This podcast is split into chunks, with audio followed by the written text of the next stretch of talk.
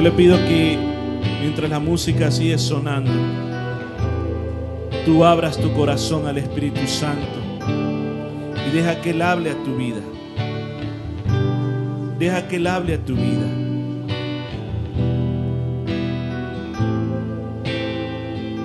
Deja que Él te ministre esta noche.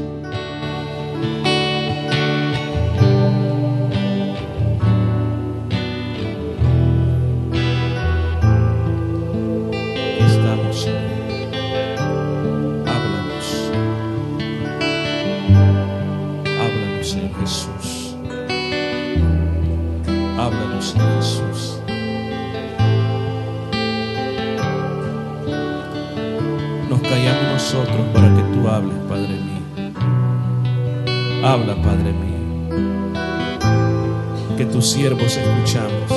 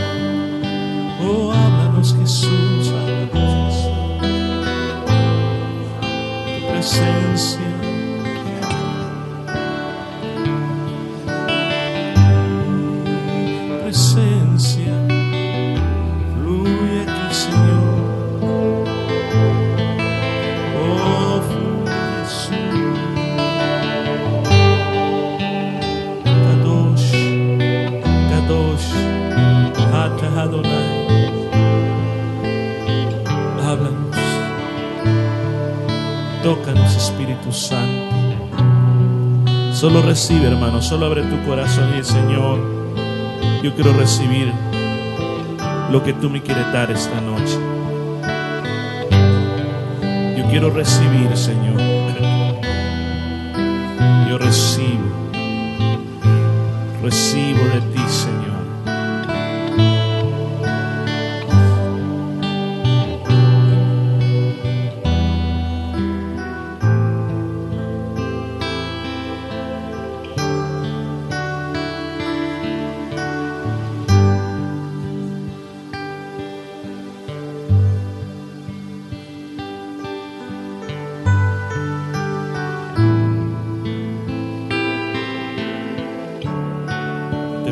Señor, te lo suplico. Llévate toda enfermedad. En este momento invocamos tu nombre. Jehová Rafa, doctor de doctores. Llévate todo dolor. Dolor en los tendones, en los huesos.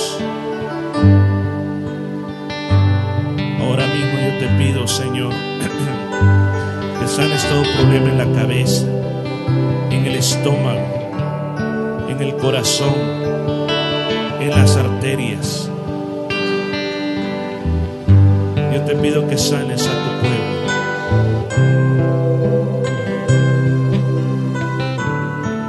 Sana tu pueblo, Señor.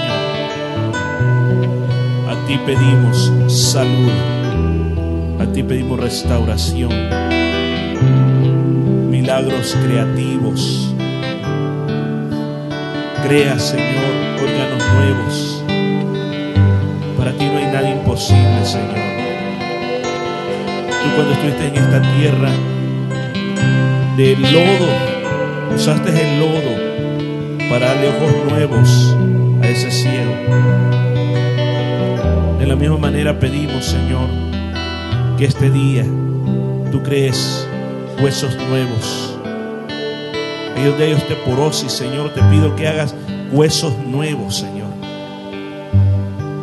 Ahí donde hay úlceras, yo te pido que sea limpiado ese lugar de todas esas úlceras.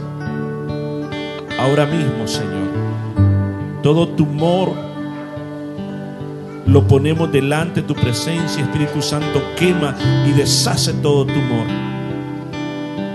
En el nombre de Jesús, por la sangre de Cristo, somos limpiados. Somos limpiados. Ahora mismo, Señor.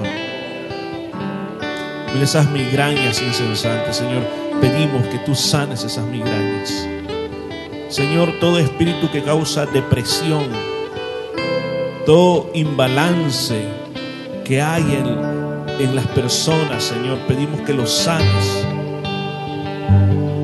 traigas el gozo de tu salvación.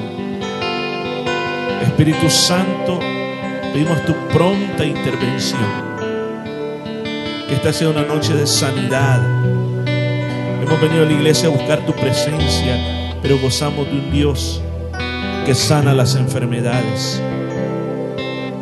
De un Dios que tiene poder para restaurar.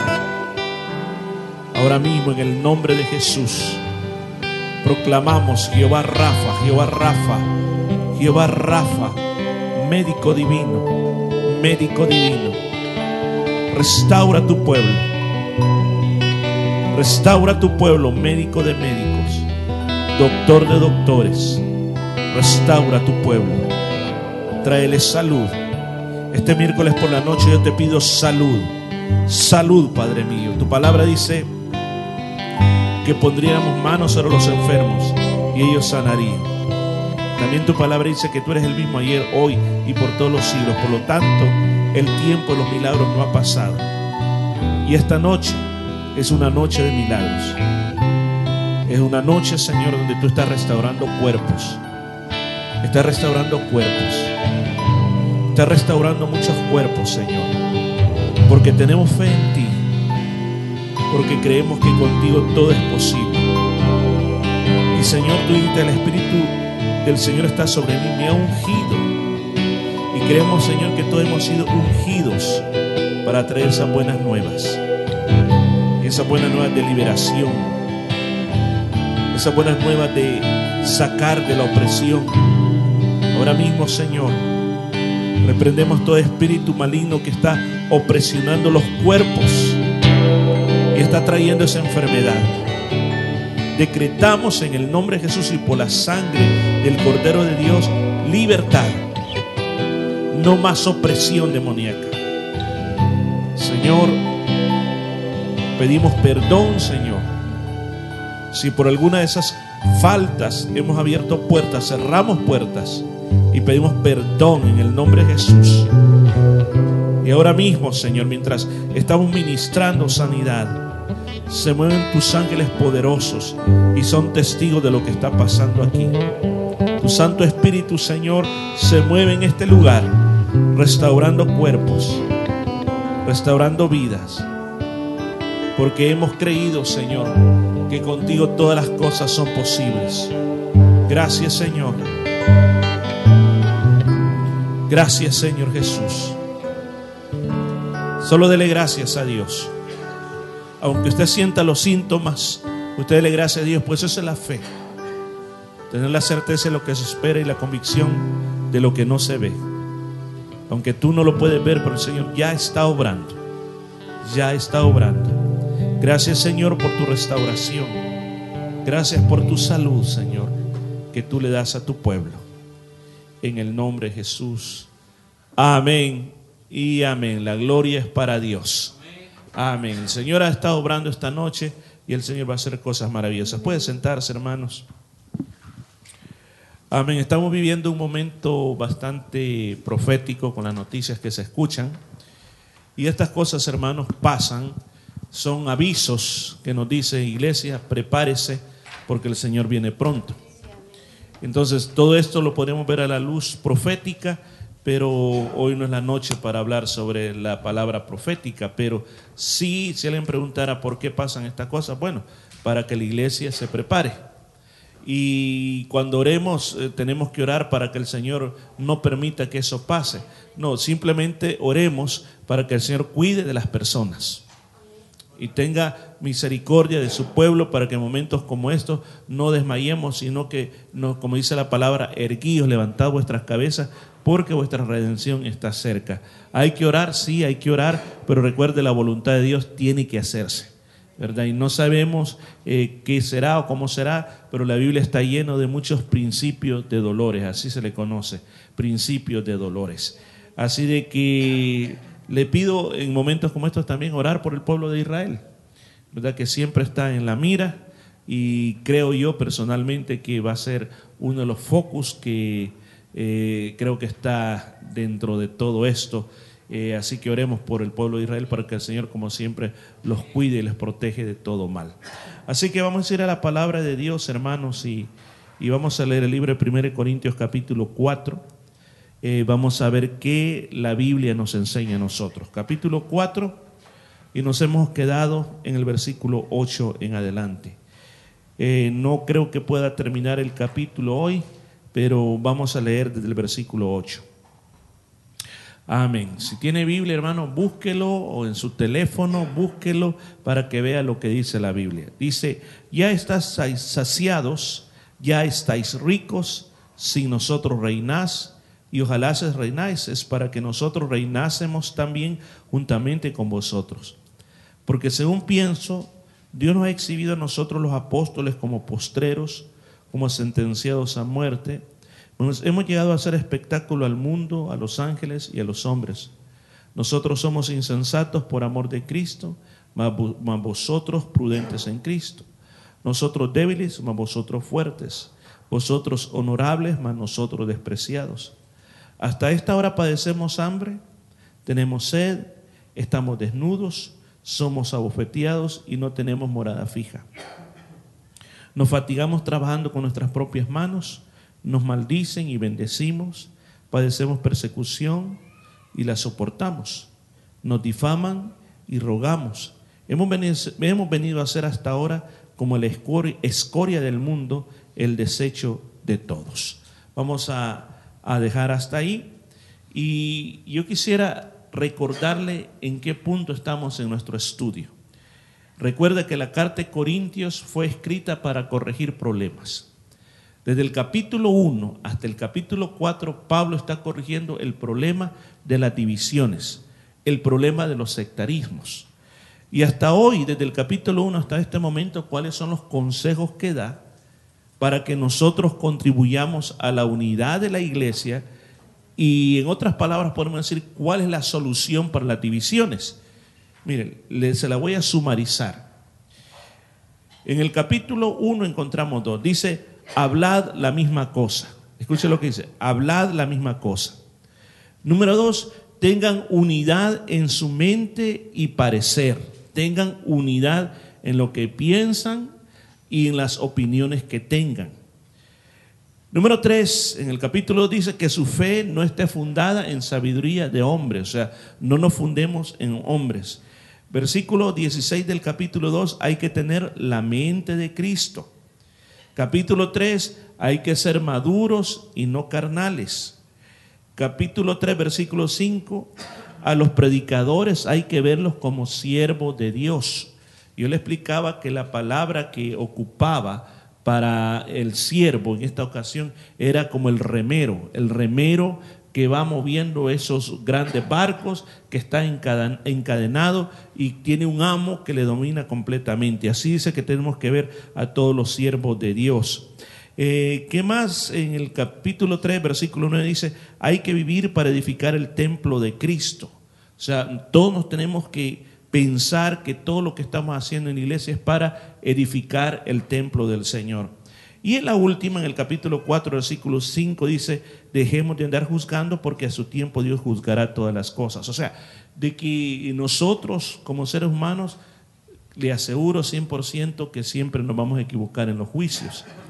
Pero lo que la seguridad que tenemos que un día Dios nos va a llevar a juicios a todos y ahí entonces saldrá la verdad. Entonces el apóstol Pablo recomienda no hagan juicio antes del tiempo, sino que denle lugar a que Dios haga el juicio. Así que esos son unos consejos como que lo que hemos venido estudiando hasta este momento con respecto a las divisiones. Pues ahora el apóstol Pablo viene y, nos va a hablar de un tema muy, muy importante, de unos ciertos contrastes que hay, pero que le van a ayudar a comprender eh, cuál debe ser nuestra posición como creyentes mientras estamos en una iglesia. Porque, por ejemplo, yo recuerdo, yo personalmente recuerdo eh, haber llegado a la iglesia cuando era muy pequeñito, o sea, creo que tenía cinco años, las primeras veces que me llevaron a la iglesia, cinco o seis años. Yo recuerdo también cómo, me llevaban a la iglesia católica también. Me daba mucho miedo a mí no, no me gustaba acercarme a los ídolos. Pero recuerdo que mi abuelita siempre estaba en la iglesia, pero llegó el Evangelio a, la casa y recuerdo, era bien pequeño, mi primera iglesia que recuerdo que fui y ahí comencé a crecer en las, en las iglesias. Pero llegó un, momento cuando, a pesar que yo estaba en la iglesia y me gustaba la vida de la iglesia, yo tuve un encuentro personal con Cristo. Y ese encuentro personal, el Señor me tocó, me salvó, acepté a Cristo como Salvador personal. Recuerdo quizás ocho o nueve años de edad, me entregué a Cristo. Y recuerdo que esa experiencia para mí no se me olvida porque yo sentí que como que todas las cosas de verdad, literalmente, habían sido hechas nuevas. Yo, sentí que era un nuevo comienzo, sentí una devoción muy grande, sentí un, deseo por querer leer la Biblia, un deseo por pasar orando, un deseo por contarles a todos los que podía acerca del amor de Cristo. Me sentía súper requete enamorado de Cristo. Pero uno comienza a crecer y comienza el tiempo a pasar y entonces uno entra a otra etapa, una etapa como que todas las cosas, la relación con Cristo se vuelve normal. Cuando llegamos a la etapa de la normalidad, sí, vivimos la vida cristiana, está bien todo, pero ya hay cosas que comenzamos a dejar de hacer. Y simplemente nos acomodamos y vivimos tranquilamente. Pero después llegamos a la última etapa, que yo le llamo la etapa del enfriamiento. La etapa del enfriamiento es cuando, sin darnos cuenta, comenzamos a cortar muchas cosas en nuestra vida.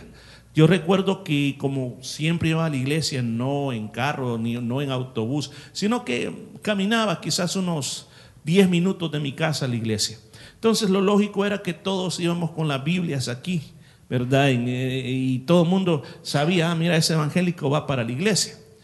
Aunque a veces a muchos compañeros les daba de meterlos, y a veces yo también, meterlos en bolsas, de papel para que la gente no viera que era una Biblia la que llevamos ahí. O como comenzaron a salir de moda las Biblias chiquitas. Entonces la metíamos en la bolsa, o, como otro hermano le decía así, las Biblias desodorantes. ¿Por qué razón eran pechitas? Y entonces la persona las metía aquí y ahí las andaba para que nadie las viera. Entonces llegaba un momento en que yo recuerdo que para evitar eso mejor dejaba la Biblia en la iglesia. Entonces siempre la Biblia me estaba esperando en la iglesia. Entonces, y, le digo, eh, eh, cuando uno, uno está enamorado con Cristo, uno siempre quiere estar ahí. Recuerdo que nuestra iglesia tenía cultos todos los días. No había día de descanso. Entonces, eh, y había durante la semana cultos para las mujeres, culto para los hombres, culto para los jóvenes, culto para los niños. Y me recuerdo que no perdíamos ni un solo culto. Todos los cultos estábamos ahí. Había algo que, el culto comenzaba a las siete y media y a veces a las seis de la tarde ya estábamos en la iglesia. El pastor vivía en la iglesia y decía, ¿qué andan haciendo tan temprano? A molestar bien, en verdad. Porque éramos niños todavía pequeños. Así que nos ponía barrera, limpiar las bancas para que estuviéramos ocupados. Pero llegó una época en que todo eso me pareció a mí de que era pérdida de tiempo. Porque mi corazón se comenzó a enfriar y entonces yo comencé a buscar mejor, ¿qué tal si el domingo en vez de ir a la iglesia me voy al estadio? ¿Qué tal si el domingo en vez de ir a la iglesia me voy al cine? ¿Qué tal el domingo si en vez de ir a la iglesia me voy a ver la lucha libre? que me gustaba mucho. Entonces me comencé a escapar de la iglesia y pronto comencé a cortar muchos cultos hasta que totalmente desaparecí de la iglesia. Entonces uno tiene todas esas etapas en la, en la vida cristiana y en cada etapa uno tiene una mentalidad. En la primera etapa, le digo uno, en la primera etapa que generalmente se llama del primer amor, en esa etapa uno no quiere ofender a Jesús, no quiere ofender a nadie, uno simplemente quiere eh, vivir ese estado de amor. Pero pensemos a la iglesia de Corintios. La iglesia de Corintios, el apóstol Pablo llegó y claro, ellos tuvieron una primera etapa también del primer amor. Pero después posteriormente va pasando el tiempo y ellos se comienzan como a adaptar a la vida de la ciudad de Corintios, a hacer como una vida de poder comenzar a, a sentirse prósperos, a sentirse contentos, a sentirse tranquilos, a tal grado que ahora cuando se les predica, ellos ya se fijan quién predica y cómo predica. Entonces, cuando él habla de emitir juicios es porque cuando alguien estaba predicando, lo estaban evaluando. Y le estaban dando un, puntaje parecido a los, a los shows que hoy hacen de cuando una persona canta. Que cuando después que la persona ha cantado están los jueces y le dice, sí, vos cantaste bien, pero, pero no, no, no le pusiste pasión a lo que estabas cantando. Entonces, parecería de que hoy en día, o especialmente en la ciudad de Corintios, en las iglesias de Corintios, estaba pasando de que estaban poniéndole a cada, a cada eh, predicador un, puntaje y así pues el cual era el más popular, pues ahí se adherían y ahí se quedaban. Entonces viene Pablo y dice las cosas no tienen que ser así. Porque se da cuenta, él sabe y sabe lo que le estoy hablando de las etapas que cuando uno comienza a enfriarse en las cosas de Dios, uno se siente juez, uno se siente poderoso, uno se siente que lo ha logrado todo. Y cuando uno se siente con capacidad, con autoridad, con poder, uno puede emitir juicios y comienza uno esto no me parece, esto sí me parece, esto aquí, esto allá, cuando en realidad yo llego a pensar, inclusive en mi vida personal, como pastor a veces llego a pensar si el Señor no me da esto, entonces yo no hago esto y si no me contesta de esta manera, tampoco voy a hacer esta otra, cuando yo debería pensar de que lo que ahora yo soy es por la gracia de Él. Y si yo entiendo que eso es por la gracia de Él, yo tendría que vivir humillado y decirle, Señor, quiere que le ilustre los zapatos, le, lave los pies, Señor Jesús, quiere que, que, ¿qué es lo que quiere de mí? Entonces viene el apóstol Pablo y en esta parte que nosotros leímos, es una parte que en la cual usted mira que él hace muchas comparaciones. Y, él cuando comienza ahora a escribir esta área de, de, la carta, es muy parecida como cuando, imagínense que hoy, por ejemplo, cómo está el clima. Es cierto que está un poquito fresquito, eh, está haciendo un poquito de brisa, pero se imagina que de repente, de repente alguien, este, yo le digo, hermanos, qué, qué barbaridad, qué frío está haciendo. Entonces yo estoy siendo un poco sarcástico quizás porque he visto quizás a alguien que viene bien tapado, viene con gorro. Entonces, qué frío, ¿verdad? Entonces dice, ah, ya te por mí lo está diciendo, ¿verdad? Entonces el apóstol Pablo quiere usar exactamente este tipo de lenguaje. ¿Por qué razón quiere usar este tipo de lenguaje? Porque mire, quiero explicarle en primer lugar, en el versículo 9 dice, según pienso, Dios nos ha exhibido a nosotros los apóstoles como postreros. Déjeme explicarle. En la época de la Biblia habían diferentes niveles de apóstoles. En el momento que Pablo está escribiendo, todavía estaban vivos, no todos, pero muchos de los apóstoles originales, de los originales, de los que anduvieron con el Señor, conocieron al Señor. Pero hay otras referencias bíblicas que se hablan de otros apóstoles, pero no en el sentido del, de la, podemos decir, de la, del llamado original de Jesucristo, sino por el hecho de que eran hermanos que iban a unas regiones, abrían iglesias, y comenzaban a moverse en esa área estableciendo ancianos o prevísteros eh, para que la obra se esparciera. Entonces, Pablo estaba hablando cuando él se está refiriendo aquí a los apóstoles originales. O sea, a Pedro, por ejemplo. Pedro todavía sabemos que en esta época estaba vivo, Pedro todavía. No sabemos si Mateo estaba vivo porque todos comenzaron a morir.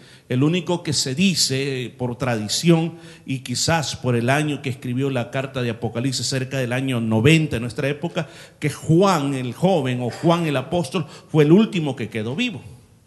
Pero, pero Pablo está hablando aquí de los apóstoles originales que habían andado por muchas regiones, hay muchas leyendas, porque no está en la Biblia, pero hay muchas leyendas de apóstoles que llegaron hasta la India, por ejemplo, que sufrieron martirio, y otros que llegaron a varias regiones del África, otros en Egipto. Entonces él dice que los apóstoles dice, como dicen a nosotros, Dios nos ha exhibido a nosotros apóstoles como postreros, como sentenciados a muerte. Pues hemos llegado a hacer espectáculo al mundo, a los ángeles y a los hombres. ¿Qué es lo que está diciendo? ¿Cuántos de ustedes han visto alguna vez en alguna foto el arco del triunfo en la ciudad de París? Es una cosa gigantesca. Ahora, ¿para qué hacían esos? Era para celebrar las victorias. Y no es el único. En varios países del mundo hay arcos del triunfo. Celebran las victorias y las batallas. Pues en Roma hay muchos. Y hay uno que es el arco del triunfo del general Tito, que celebra el triunfo sobre los judíos. Creo que fueron seis años de guerra para derrotar al pueblo judío. Y por ejemplo, una de las cosas que uno miraba en esos arcos es que esos arcos están decorados. Tienen como especie de, podemos llamar como pequeños murales o casi son esculturas que están esculpidas ahí. Y en una de esas se mira en el, en el de Tito que van los soldados romanos con la menora, o sea, esa menora gigante que la van cargando, porque ahí ponían cuáles fueran las batallas que el general había hecho y qué es lo que ellos habían traído. Entonces, ponga atención a esto. Pablo está usando algo que era bien común en el mundo romano y que los hermanos de Corintios lo habían visto muchas veces. ¿Qué es lo que hacían? Cuando venía un general famoso y venía a entrar a Roma, pues había una procesión, o muchos le llamaban había un teatro grande. Entonces, ¿qué es lo que se hacía? Primero, en la procesión venían los instrumentos musicales tocando y haciendo una gran fanfarria de que aquí venía el general que había vencido. Después venían muchos eh, sacerdotisas o sacerdotes con incienso para dejar ese perfume agradable. Después del incienso venía el general montado en un caballo blanco. Mire cómo va el orden. Después del general venían las tropas victoriosas. Más atrás venían todas las cosas que habían traído, los tesoros, las cosas que ellos habían eh, saqueado de aquel lugar. Entonces, para que todo el mundo en ese teatro, así es la palabra que dice, la palabra original que está usando aquí como exhibición, eh, podía ver al general vencedor, las cosas que había despojado al enemigo y por último, y por último, al final de la procesión venían todos los prisioneros. Todos los prisioneros, todos los cautivos. Todos esos prisioneros cautivos los agarraban en Roma, los agarraban y los ocupaban para trabajos forzados o para tirarlos en el famoso Coliseo para que le sirvieran a los gladiadores o para que simplemente hacían espectáculos donde los tiraban a todas estas personas, sacaban leones hambrientos, osos hambrientos, toros y que los despedazaran. Eran parte del entretenimiento. Ahora, ¿por qué le estoy explicando esto? Ahora que le he explicado esto, volvamos a leer el texto bíblico. Porque según pienso, Dios nos ha exhibido a nosotros los apóstoles como postreros, o sea, como los últimos. ¿Quiénes eran los últimos de lo que le acabo de contar? Los prisioneros. Dice, como sentenciados a muerte. ¿Por qué razón? ¿Qué le pasa a estos prisioneros? Dije, los tiraban a los leones. Pues hemos de hacer espectáculo al mundo. O sea que todos estos prisioneros eran como un espectáculo para entretenerles, decir, miren lo que hemos, lo que hemos logrado. Dice al, al, mundo, a los ángeles y a los hombres. Ahora, ¿qué tiene que ver con los apóstoles? Los apóstoles están diciendo, nosotros no somos como los generales que van sentados en el caballo, disfrutando una gran victoria. No crean eso, hermanos de Corintios, sino que nosotros, los que estamos arriba, los que anduvimos con Cristo, los que hemos recibido, porque yo personalmente, y yo no sé de usted, pero yo creo que el apóstol Pablo ocupa un lugar muy especial, pero muy especial. Muchos le han llamado el doceavo apóstol. Pero dice, nosotros, dice, nosotros andamos como esos esclavos, sentenciados, dice, sentenciados a muerte. Hemos llegado a hacer espectáculo al mundo, a los ángeles y a los hombres. O sea, ¿por qué habla de los ángeles? ¿Por qué habla de los ángeles? Porque aunque usted no lo crea, el ministerio de los ángeles es real. El área de servicio de los ángeles es real. Usted quizás, si usted fue católico anteriormente, quizás le recuerdan que le decían, oh, usted tiene su ángel de la guarda. Entonces yo digo, no solo tenemos el ángel de la guarda, tenemos muchos ángeles a nuestra disposición. Entonces, ¿hay ángeles aquí? Claro, hay ángeles. Porque yo he traído los míos. Usted ha traído los suyos. El Señor ha enviado los de ellos. Y ellos están siendo testigos de lo que está pasando aquí en este lugar. ¿Cuántos dan gloria a Dios? Entonces, mire, mire lo, que, lo que la palabra de Dios está diciendo entonces en esta hora. Entonces, el apóstol Pablo le dice eso a los, a los hermanos de Corinto, que le va a hablar una serie de contrastes. Y le dice, mire, esta es la realidad, esta es la realidad de un apóstol. Mire qué interesante. Esa es la realidad de un apóstol, porque muchas veces yo quisiera que nosotros nos enfocáramos en esto. Hay personas que quisieran estar al, frente, que quisieran tener oportunidades para dirigir o, simplemente, ¿cómo puedo decir?, tener un ministerio, llegar a tener un ministerio. Porque a veces lo que se observa, escuche bien, lo que está por delante y se mira bonito porque alguien puede decir, como una vez alguien me observó y me dijo, qué galán los pastores porque todos los domingos se paran al frente para decir todo lo que les da la gana. Yo le digo, no, no, no es así. ¿Cómo no? Yo lo podría hacer mejor que usted porque yo soy bueno para hablar, me dijo. Le dije, no, es que no se trata que hay que ser bueno para hablar. El apóstol Pablo le está diciendo la realidad a ellos, que no era como Corinto, que en Corinto había muchos filósofos, que de enseñar filosofía vivían bien, no tenían ningún problema, no pasaban ninguna aflicción, pero él está, desde ya le está diciendo, el ministerio no es una vida de alfombra roja, de flores y de buenas cosas, sino que yo les voy a explicar y les voy a poner este contraste. ¿Qué es lo que le ponen? En primer lugar, dice el primer versículo, versículo 8 y versículo 9 dice, ya tienen todo lo que desean, ya se han enriquecido, han llegado a ser reyes estos sin nosotros. Ojalá fuesen reyes de veras para que también nosotros reináramos con ustedes. Y luego el que leímos, porque a nosotros los apóstoles Dios nos ha hecho desfilar en el último lugar como sentenciados a muerte. Ahora, el apóstol Pablo le está diciendo ahí, aunque le recuerde, esto no era, no era algo real. ¿Qué aspecto? ¿Ya tienen todo lo que desean? No era cierto. O sea, usted, yo le pregunto, ¿usted ya tiene todo lo que desea? Yo sé que aunque me diga que sí, siempre nos va a faltar algo. Además dice, han llegado a ser reyes. en realidad ellos no eran reyes. Pero el tipo de lenguaje que él, que él está hablando, está hablando, el apóstol Pablo dice, bueno, y si ustedes fueran reyes, pues qué bueno, porque hasta yo reinaría con ustedes. Muchos llegan a pensar, es que ya se sienten como que están en el milenio cuando dice que el Señor hará de nosotros reyes y sacerdotes. O sea, en otras palabras, ustedes ya se sienten que ya están reinando en el reino de Cristo. Y si eso fuera así, dice el apóstol Pablo, hasta yo estaría con ustedes. O sea, ¿qué es lo que les está tratando de decir? Ustedes están sintiendo tan autosatisfechos. Se sienten como que no necesitan nada. Somos reyes Hermanos, en el tiempo que, el apóstol Pablo está hablando, Roma, hubo momentos en que Roma fue república y hubo momentos en que Roma era, era casi como un estilo de una monarquía, donde el emperador era el poder absoluto del pueblo. El emperador, y muchas veces hubieron muchos emperadores romanos que disolvieron el Senado.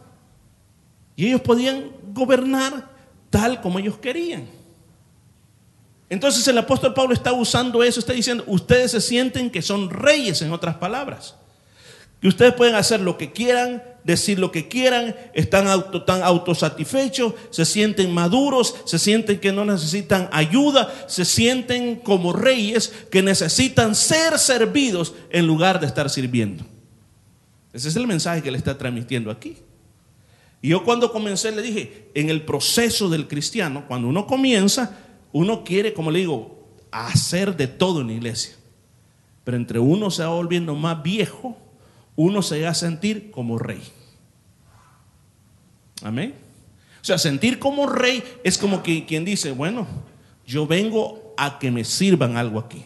Vengo a que me sirvan alabanza, que me sirvan adoración. Necesito que me sirvan un buen ministerio de alabanza, una buena predicación, que las sillas cuando yo me siente estén calientitas, que haya colchoncito en la silla y que haya hermanos que se les pague para que barran, para que trapeen, para que limpien, para que arreglen la iglesia. Eh, quisiéramos tener cuando salimos los domingos por allá meseros con corbatín para que nos sirvan un buen cafecito en tazas doradas, con un pan exquisito, con, con esos sanguchitos así riquitos para que podamos tener un buen... Eso es lo que, esa es la iglesia que yo busco.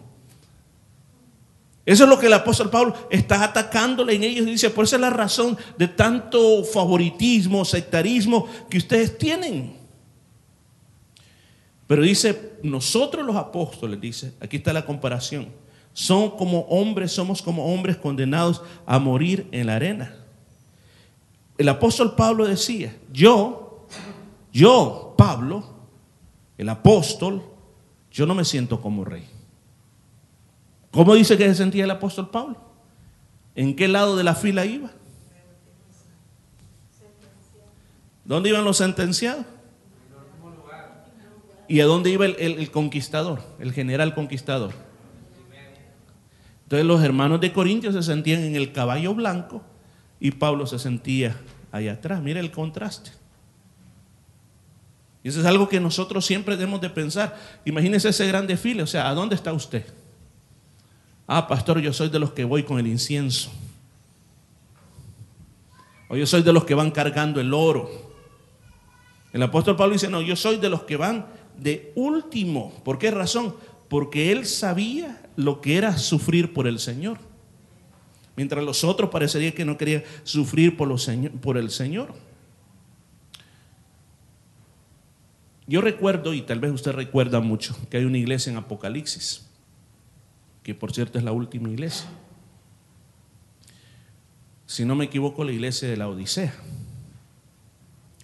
La iglesia de la Odisea ha sido llamada la iglesia de los últimos tiempos. Y la característica de la iglesia de los últimos tiempos, usted lo puede leer en Apocalipsis, desde el capítulo 2 y capítulo 3, las siete iglesias, el mensaje de las siete iglesias de Apocalipsis. La característica de la iglesia de la Odisea era una iglesia que se sentía rica. Una iglesia que sentía que ella no necesitaba nada. Una iglesia que se sentía autosuficiente. ¿Y qué recuerda usted el mensaje que le dijo el Señor a ellos? ¿Quién se acuerda?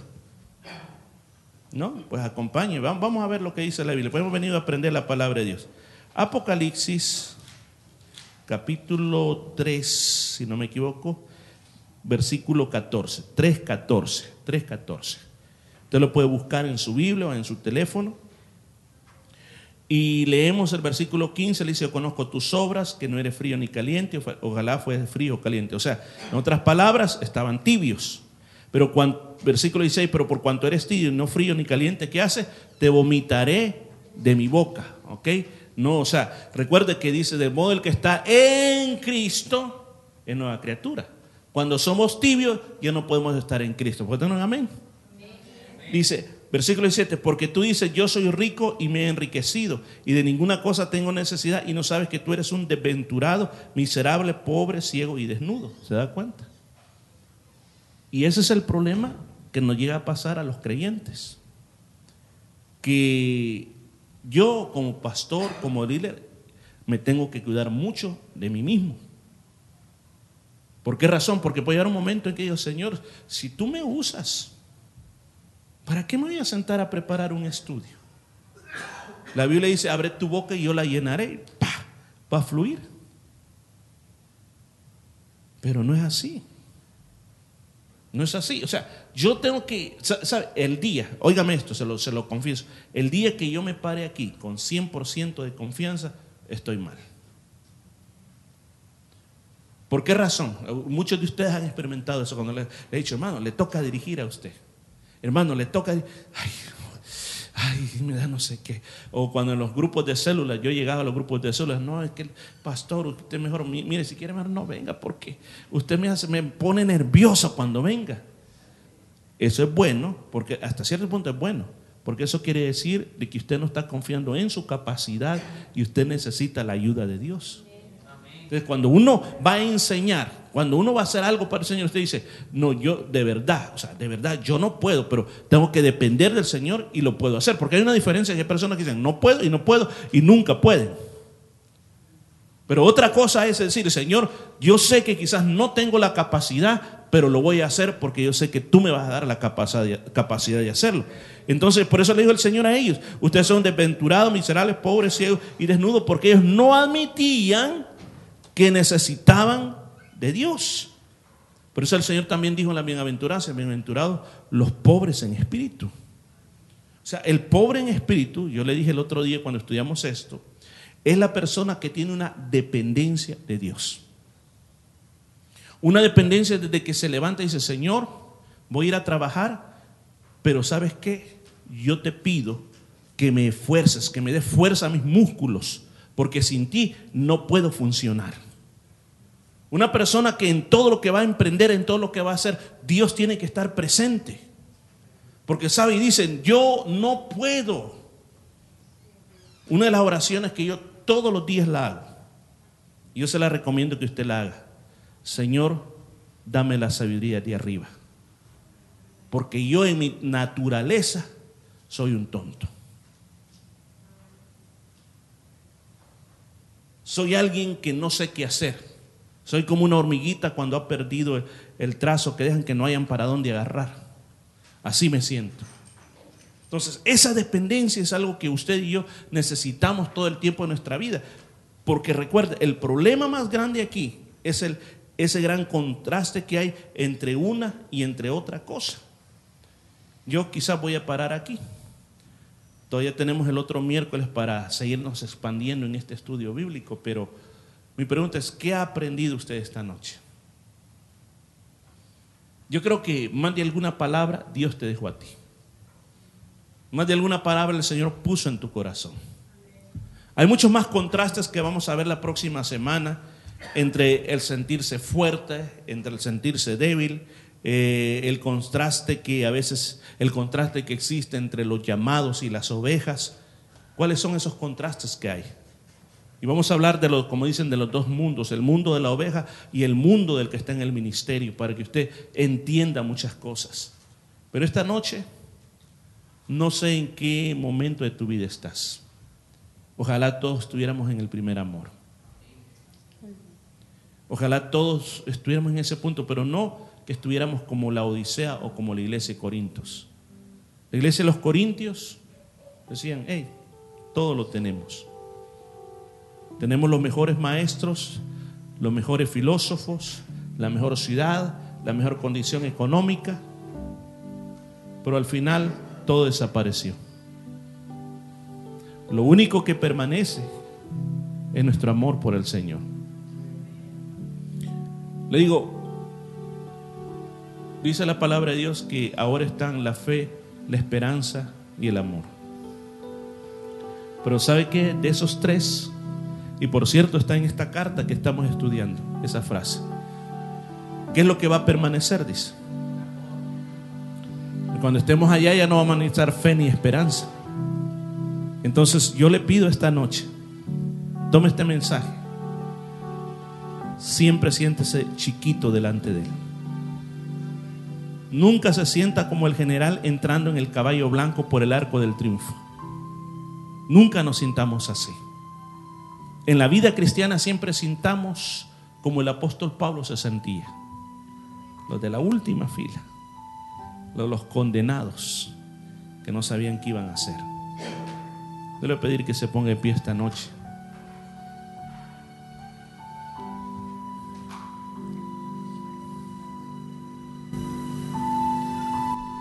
Damos gracias a Dios por esta palabra tan hermosa. Yo sé que siempre Dios nos habla a nuestro corazón. Gracias, Padre mío. Gracias por esta noche, Señor Jesús. Gracias por habernos hablado, Señor Jesús. Gracias, Señor eterno. Aleluya. Mi pensamiento eres tú, Señor.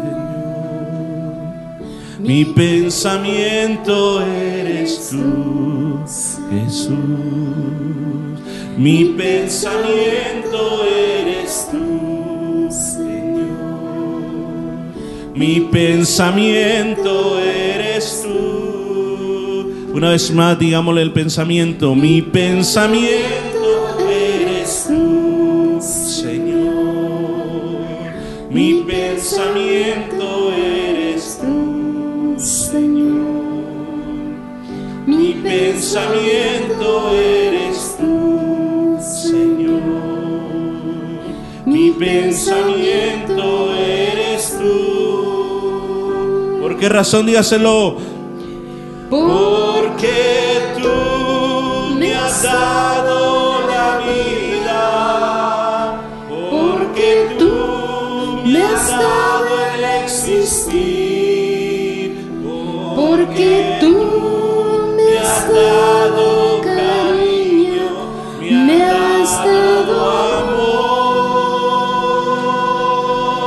dígalo. Porque tú me has dado la vida. Porque tú me has dado el existir. Porque tú me has dado cariño, me has dado amor. Gracias Señor por la palabra hablada esta noche. Que esta palabra haga un impacto en lo más profundo de nuestro corazón. Que el poder entender, Señor, que como nos miramos a nosotros mismos es algo bien importante. Señor, vamos en una jornada contigo a través de nuestra vida.